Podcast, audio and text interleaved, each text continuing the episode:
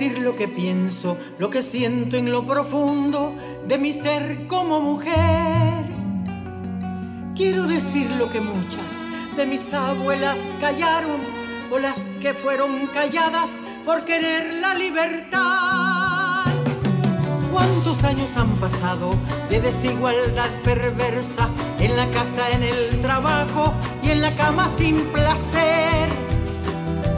De nada sirven las leyes, los decretos, la justicia, si no vencemos prejuicios en contra de la mujer. Tenemos el agrado y la satisfacción de presentar nuestro proyecto investigativo Opción Grave. Pero antes que nada, saludamos muy atentamente a la doctora Heidi Jacqueline Urrego Valencia, quien fue la guía en la práctica 2 de investigación, cuyo título es Configuración del machismo en hombres y mujeres. A continuación me permito presentar nuestro grupo de trabajo integrado por estudiantes de último semestre del programa de psicología de la Universidad Politécnico Gran Colombia. Ellos son Tatiana Payares, Bexidayana Panza Manjarres, Álvaro Javier Quiñones Parra y quien les habla, Teresa Consuelo Ávila Reyes. Seguidamente hacemos la sustentación de nuestra investigación. Los dejo en compañía de Tatiana. Gracias, Teresa. El machismo es una actuación donde se manifiesta la convicción de que prevalecen los hombres por encima de las mujeres. El objetivo del proyecto de investigación de la práctica 2 fue describir los comportamientos machistas mediante una revisión documental desde una realidad histórica. Sigue tu Bepsi. Muchas gracias, Tatiana. La metodología que usamos fue un estudio de tipo cualitativo basado en entrevistas estructuradas con preguntas cerradas. Sigue mi compañero Álvaro.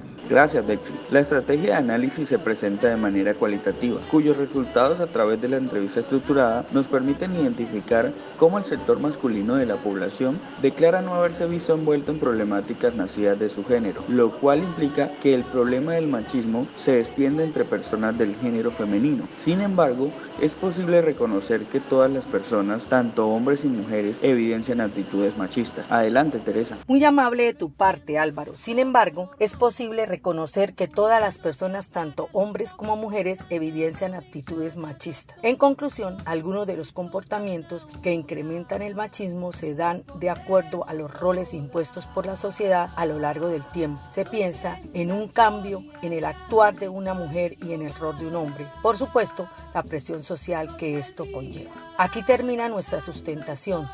Esperamos que esta investigación sirva a la sociedad para recapacitar en estos comportamientos machistas que ya no aportan nada bueno a la sociedad. Agradecidos primero con Dios, a nuestra universidad y a todas aquellas personas que de una u otra manera nos colaboraron para terminar nuestros estudios universitarios. Muchas gracias. Bendiciones para todos.